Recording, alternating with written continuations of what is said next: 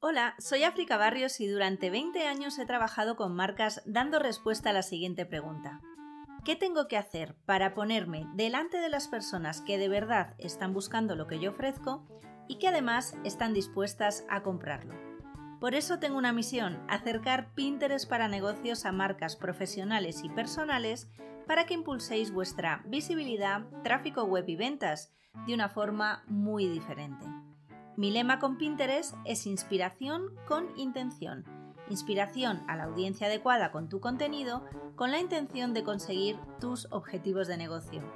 Voy a hablar mucho de Pinterest, pero también de tendencias digitales, marketing y recursos para crecer. Bienvenida a Sí Quiero Pin. Vivimos rodeados de marcas, cuando lo que queremos es rodearnos de valores. Si nuestra marca está comprometida con los principios que de verdad importan a las personas, habremos logrado más que una venta, habremos logrado una relación duradera. Y eso es oro. Bienvenidos a este nuevo capítulo del podcast de Sí Quiero PIN.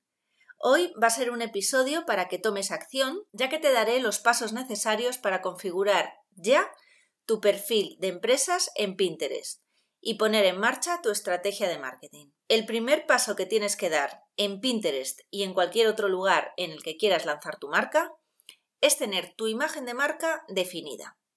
La imagen de marca es una de las partes más importantes de la estrategia de marketing de cualquier empresa. Si has llegado aquí ya con una empresa montada, seguramente esta parte ya la habrás trabajado, con lo cual será mucho más fácil pasar a la siguiente fase. Si estás construyendo tu marca, ojo porque te voy a dar un consejo que seguro que te resulta de mucha utilidad. Pero antes que nada, ¿sabemos en realidad qué es la imagen de marca? ¿Qué ventajas tiene para nuestras empresas? Antes de ir a esta definición, vamos a ver previamente otro concepto fundamental. ¿Qué es una marca? Una marca es un nombre, un término, un diseño, un símbolo o una combinación de todos los anteriores que identifican productos y servicios y los diferencian de su competencia. Además, una marca se puede definir como un conjunto de valores que los consumidores asocian a una empresa o producto. Todos ya hemos vivido rodeados de marcas, siempre, desde que hemos nacido. Y seguro que hay muchas marcas que recordamos con muchísimo cariño de nuestra infancia. Y es bastante probable que nos hayan acompañado durante toda nuestra vida y que actualmente seamos consumidores de ellas y ya forman parte de nuestro ecosistema del día a día. La imagen de marca es la percepción que tiene el público o los consumidores sobre lo que proyecta la firma, mientras que la identidad son aquellos elementos que caracterizan y construyen la marca y que se pueden gestionar a través del branding. Tranquilo, mucho más sencillo. La imagen de marca son los sentimientos y emociones que provoca la empresa en los consumidores y se construyen con estrategias de activación basadas en acciones de marketing, de experiencia de consumo y de publicidad. En definitiva, es el valor que perciben los consumidores de la firma, de la empresa, del servicio, de la persona y el resultado de todos los mensajes que recibe el público. Todo esto hace que se forme una opinión bien negativa o bien positiva. Sin embargo, la identidad de marca son aquellos elementos que forman parte de la marca, a nivel visual, sonoro o cognitivo, que la diferencian de la competencia y que la identifican entre los consumidores. Para que la identidad sea coherente, la empresa suele diseñar un manual corporativo. Que, a ver, un manual corporativo es un, es un documento muy sencillo de trabajo que ayuda a saber en un vistazo rápido a ti y a tus posibles colaboradores cómo debe de convivir esa marca en las comunicaciones y en todos los puntos de contacto que tienes con tus clientes. Entonces, un manual de marca es un documento que recoge cómo se ve tu marca, cómo se utiliza correctamente y cuáles son los elementos que la componen. Para tener un manual de marca, los elementos que debes de incluir en ella son el logotipo de tu marca y sus derivaciones si las tiene. Pues si tienes un logotipo en color, cómo se utiliza ese logotipo en blanco y negro, por ejemplo. La tipografía principal y secundaria que utilizarás en tus comunicaciones. Otro de los elementos importantes es la paleta de color. Lo ideal es que tengas la composición de tu color primario uno, dos, tres colores que vayas a utilizar en tu marca en CMYK, RGB, Pantone y, hexadecimal. No te preocupes, si tú conoces seguramente el Pantone del color que utilizas en tu marca, haciendo una búsqueda muy sencilla en Google, puedes encontrar cuál es la equivalencia en CMYK, RGB y hexadecimal. También el manual de marca debería de incorporar un claim, si utilizas alguna frase que defina tu marca. Y el tipo de fotografía o ilustraciones o vectores que componen el imaginario de tu marca. Pues si tu marca está enfocada a un público muy premium y te funciona muy bien la fotografía en blanco y negro, ¿qué tipo de fotografía va a ser? Van a salir personas, van a salir objetos, va a ser una fotografía arquitectónica. ¿Qué tipo de estilo vas a querer que se asocie con tu marca. De modo que si, por ejemplo, en algún momento externalizas parte de la comunicación de tu empresa para la gestión de redes sociales o para la gestión de Pinterest, teniendo un estilo de imagen marcado, la persona que te esté ayudando ya sabe qué tipo de imágenes va a tener que buscar para que sea coherente con tus valores y con tu imagen de marca. En realidad no necesitas muchísimo más para, para tener un manual de marca bien armado. Todo esto te cabe en, una hoja 4. Es un documento muy básico de consulta para ti o, ya te digo, si tienes que externalizar alguna parte de tu negocio. Mi recomendación, ya que estás elaborando este documento, eh, te recomiendo que incluyas las keywords o las palabras claves que vas a utilizar, así como posibles hashtags. Así, pues bueno, ya lo tienes todo juntito en un mismo documento a golpe de vista. En el siguiente paso, si es que no lo tienes ya, vamos a definir tu buyer persona. El buyer persona es un personaje semificticio con datos personales y de comportamiento que representan al cliente ideal de tu producto o servicio. La buyer persona se enfoca en las necesidades y en cómo tu producto o servicio puede cubrirlas. Para diseñar tu buyer persona tendrás que considerar información personal, ¿vale? Comportamiento de las personas, eh, su comportamiento a nivel laboral, necesidades que tiene para cubrir y cómo se relaciona con su entorno y también, pues bueno, cómo accede a tu producto o servicio. Veamos un ejemplo práctico. María, 28 años, prometida y sin hijos. Vive en Madrid y comparte piso con su novio. Trabaja como analista financiera en una entidad de banca online. Invierte mucho tiempo en su trabajo porque tiene muy claro que quiere ser X en menos de tres años. Aun yendo escasa de tiempo, se reserva todos los días una hora para hacer deporte y yoga y para ser muy activa en redes sociales. Le gusta la cocina saludable y siempre está buscando nuevas recetas para probar y para compartir en sus redes. Este año se ha prometido con su novio y se casará el próximo otoño en Santander. Ambos tienen buenos sueldos y están valorando contratar a una wedding planner para que les ayude en la organización a distancia de su boda. Empieza ya a mirar inspiración para su vestido, decoración, etc., para poder adelantar todo lo necesario y no tener que ir agobiada en sus preparativos. Consulta Pinterest diariamente, además de Instagram y publicaciones de moda en su versión digital. Pasa dos horas todos los días en Instagram, habla por WhatsApp con sus amigas y suele hacer videollamadas con su madre casi a diario. Esto sería, a grandes rasgos, cuál es tu persona ideal y cómo se relaciona con su entorno. Lo ideal es que toda esta información la recopiles a base de entrevistas de clientes ideales, pero si no tienes esta opción, también puedes ayudarte pues de la investigación. Hoy en día tenemos la grandísima suerte que navegando en Internet podemos encontrar casi de todo. Entonces, puedes ayudarte de estadísticas de tu propia web, de analíticas de campañas que hayas realizado. Eh, escuchar a tu audiencia, eso es lo mejor, ¿vale? Eh, ya las personas que te compran o te siguen van a generar unos comentarios que son bastante significativos. Escucha también los comentarios que le hagan a tu competencia. Si al final tú eres una wedding planner y sigues a otras wedding planner, su público van a ser novias. Y aunque no sean el mismo buyer persona que tú tienes, seguramente puedas extraer información súper útil pues de sus miedos, de sus esperanzas, de sus ilusiones, que les preocupa a las novias, etc. Em, también es puro oro los comentarios que vas a poder encontrar en buscadores de proveedores relacionados con el sector nupcial, como puede ser Thank You o bodas.net. Esto es una fuente de información súper potente. Una vez que tengas estos pilares fundamentales para construir tu estrategia digital, el manual de marca y tu buyer persona, podemos ponernos manos a la obra para configurar tu perfil profesional y optimizarlo para Pinterest. Entonces, como resumen de esta segunda parte, diseña tu buyer persona.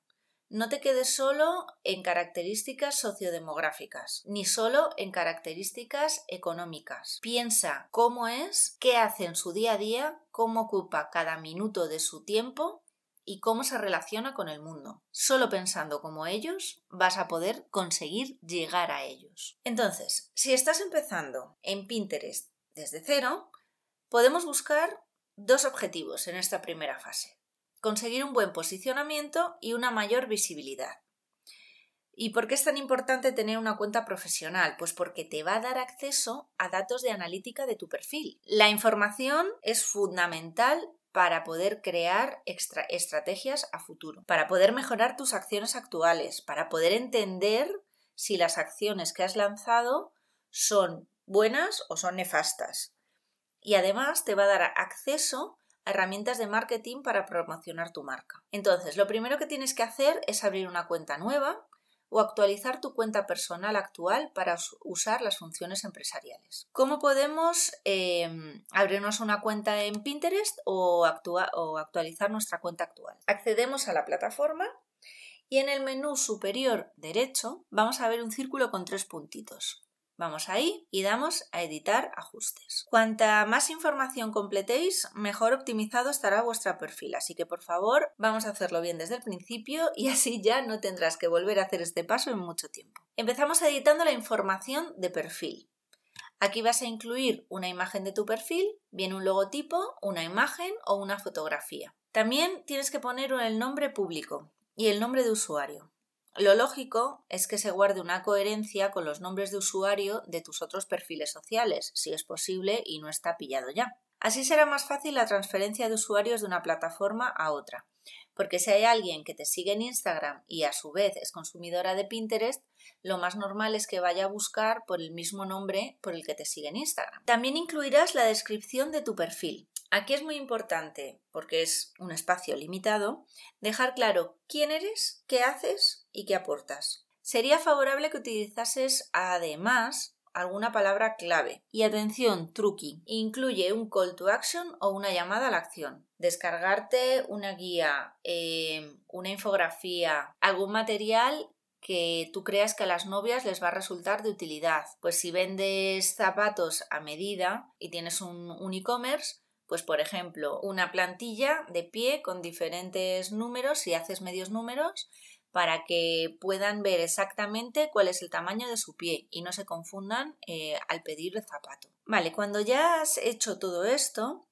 puedes configurar tus tableros destacados. Esto está fenomenal para que destaques aquel tablero en el que guardas información generada por ti y que aparezca en primer lugar. Pasamos entonces a la configuración de la cuenta. Aquí tendrás el mail de contacto y es el lugar donde podrás cambiar tu contraseña. Definirás los ajustes de localización e idioma. Ojo, define bien tu país y tu idioma, ya que estos van a trabajar a tu favor en el algoritmo de Pinterest. Y además, tu contenido se mostrará preferiblemente a usuarios del mismo país e idioma que hayas seleccionado en ajustes. Así ya estarás haciendo la primera segmentación para llegar a tu buyer persona. Asegúrate de que los pines que publiques tú están en el mismo idioma que has fijado en tu cuenta. Así, si has elegido español, publica en español.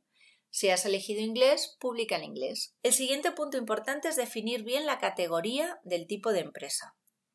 Y por último, tener activados los mensajes directos en tu perfil para que puedan comunicarse contigo. Pasamos entonces a la siguiente pestaña, conectar cuentas. Este paso es súper importante porque conectando nuestro perfil eh, con nuestro sitio web nos da una capa de autoridad y tendrás accesos a los datos de Pinterest Analytics en relación con nuestra web, blog o e-commerce. Para este paso debes de ser el dueño del dominio que quieras conectar Sigue los pasos que te indica Pinterest en su centro de ayuda para añadir una metaetiqueta en tu ordenador o subir un archivo HTML. Cuando lo hayas hecho, bueno, tú o tu agencia o tu gestor de página, tendrás que volver a Pinterest y darle a enviar. Así validarás todo el proceso. Y Pinterest, aunque tarde un día o un par de días, terminará validando tu web. También podrás conectar otras cuentas como Instagram, Etsy o YouTube. En la siguiente pestaña Privacidad y datos, asegúrate de permitir que los motores de búsqueda como Google puedan visualizar tu perfil y tenerte en cuenta para el posicionamiento orgánico de tu página. Ya en la última pestaña tenemos Apps. Tendremos que permitir el acceso a aplicaciones externas como Tailwind para la programación de pines, por ejemplo. Hablaremos más adelante de esta herramienta. Puedes utilizar esta o puedes utilizar otras. El caso es que puedan tener acceso para conectarse la herramienta de programación y automatización con Pinterest. Y ya está. O sea, esto sería lo básico necesario para configurar tu cuenta de empresa. Con esto ya podrías empezar perfectamente. Entonces, como resumen de este bloque, para dar de alta una cuenta profesional, tenemos que ir a ajustes y editar información de perfil, configuración de la cuenta, conectar cuentas, ajustar la privacidad y los datos y permitir el acceso de apps a nuestro perfil. Ahora, ¿quieres ir un paso más allá ya que estamos con el tema de la configuración? Pues puedes incorporar los botones y widget de Pinterest en tu página web o aplicación. Un botón sirve para incitar a una acción concreta. En Pinterest hay dos tipos de botones. Tenemos el botón guardar para que las personas que estén en tu web o aplicación guarden directamente el contenido que les gusta en su tablero, directamente y sin salir de tu web, que esto es lo importante y lo interesante. Así no tienes fugas de visitantes. También tiene el botón seguir para que las personas que están en tu web o aplicación puedan seguir tu perfil de Pinterest directamente. En ambos casos tienes que copiar el código que te proporciona la propia página de Pinterest en tu web. Por otro lado tenemos los widgets. Los widgets son pequeñas aplicaciones que dan acceso a funciones con un uso recurrente por parte de los visitantes. En Pinterest hay tres tipos de widget para mostrar contenido en tu web. Son widget de pin que incorpora un pin completo con su definición, su ficha, etcétera, a tu web, un widget de tablero que muestra hasta 30 pines de tu tablero favorito en tu web o el widget de perfil que muestra los pines más recientes de tu perfil. Entonces, podemos incorporar en nuestra web botones y widget para que aquellos visitantes que tenemos en nuestra propia web puedan interactuar con nuestras imágenes pines, perfiles, tableros, etcétera, de Pinterest. Eso suma una nueva conexión entre Pinterest y tus, otros entornos. La segunda configuración avanzada que te traigo hoy es añadir la etiqueta de Pinterest a tu sitio. Esto se realiza si tienes pensado anunciarte en Pinterest. Si no, pues por el momento no es necesario. Todos estos ajustes los puedes hacer en un futuro. Lo ideal es que todos los ajustes de cuentas sí que los hagas de una sola vez para así estar al 100% con tu perfil profesional, pero estos los puedes usar, los puedes eh, realizar cuando los vayas a usar en realidad. Entonces, bueno, las etiquetas que te van a aportar te ayudan a comprender mejor el comportamiento de las personas que llegan a tu web desde tu anuncio de Pinterest y cómo puedes optimizar mejor tu inversión y tus campañas. Entonces, pasos que tienes que seguir para tener una cuenta profesional. Abrir tu cuenta en Pinterest o migrar tu cuenta personal a una profesional. Editar tu perfil. Completar la configuración de la cuenta. Conectar tu sitio web y otras cuentas que quieras vincular con Pinterest. Ajustar las notificaciones, la privacidad de tu cuenta y los datos. Permitir el a aplicaciones externas. Incorporar botones y widgets de Pinterest en tu página o aplicación y añadir etiquetas de Pinterest en tu sitio web. Bien, pues llegados a este punto, tengo que decirte ¡Felicidades! Ya tienes tu cuenta de empresas en Pinterest. Y podemos pasar a la parte divertida, que es el diseño de los pines. Espero que te haya gustado el episodio de hoy. Estaré súper agradecida de que te suscribas a él y me escuches todas las semanas. Lo puedes hacer a través de mi web siquieropin.com o te puedes suscribir en cualquiera de las plataformas en la que escuches habitualmente el podcast. En Spotify, en iTunes, en iBox, etc. Si te gusta, también te invito a que lo compartas entre tus colegas y estaré feliz de que formes parte de esta comunidad y de que la hagas crecer conmigo. Si tienes cualquier duda o sugerencia para el podcast, me puedes escribir a africa.siquieropin.com. Y como bienvenida al podcast, te estoy ofreciendo un regalo. He realizado una completa guía para dar tus primeros pasos en Pinterest de forma profesional, en la que te voy a contar cómo poner en marcha tu perfil y además un bonus extra que es un diccionario de términos de Pinterest para que no pierdas nada de nada en cada capítulo. Así que si no te lo has descargado todavía, corre a la web siquieropin.com y puedes hacerlo ahora mismo. Prepárate para conocer los secretos de esta poderosa plataforma. Y nada más, en el próximo episodio te voy a explicar cómo diseñar pines de éxito que inspiren y que generen clics a tu web, blog o e-commerce. Te espero y nos oímos. Gracias por haber llegado hasta el final de este episodio de Sí Quiero Pin, Pinterest Marketing para profesionales y marcas personales. Espero que puedas poner en marcha algo de lo que hayas aprendido hoy. Si te ha gustado, dímelo con un like o suscríbete al podcast. También puedes dejarme un comentario o valorar en función de la plataforma en la que lo estés escuchando. Compártelo con todas las personas que creas a las que pueda ayudar. Y nos escuchamos en el siguiente episodio de Si Quiero Pin.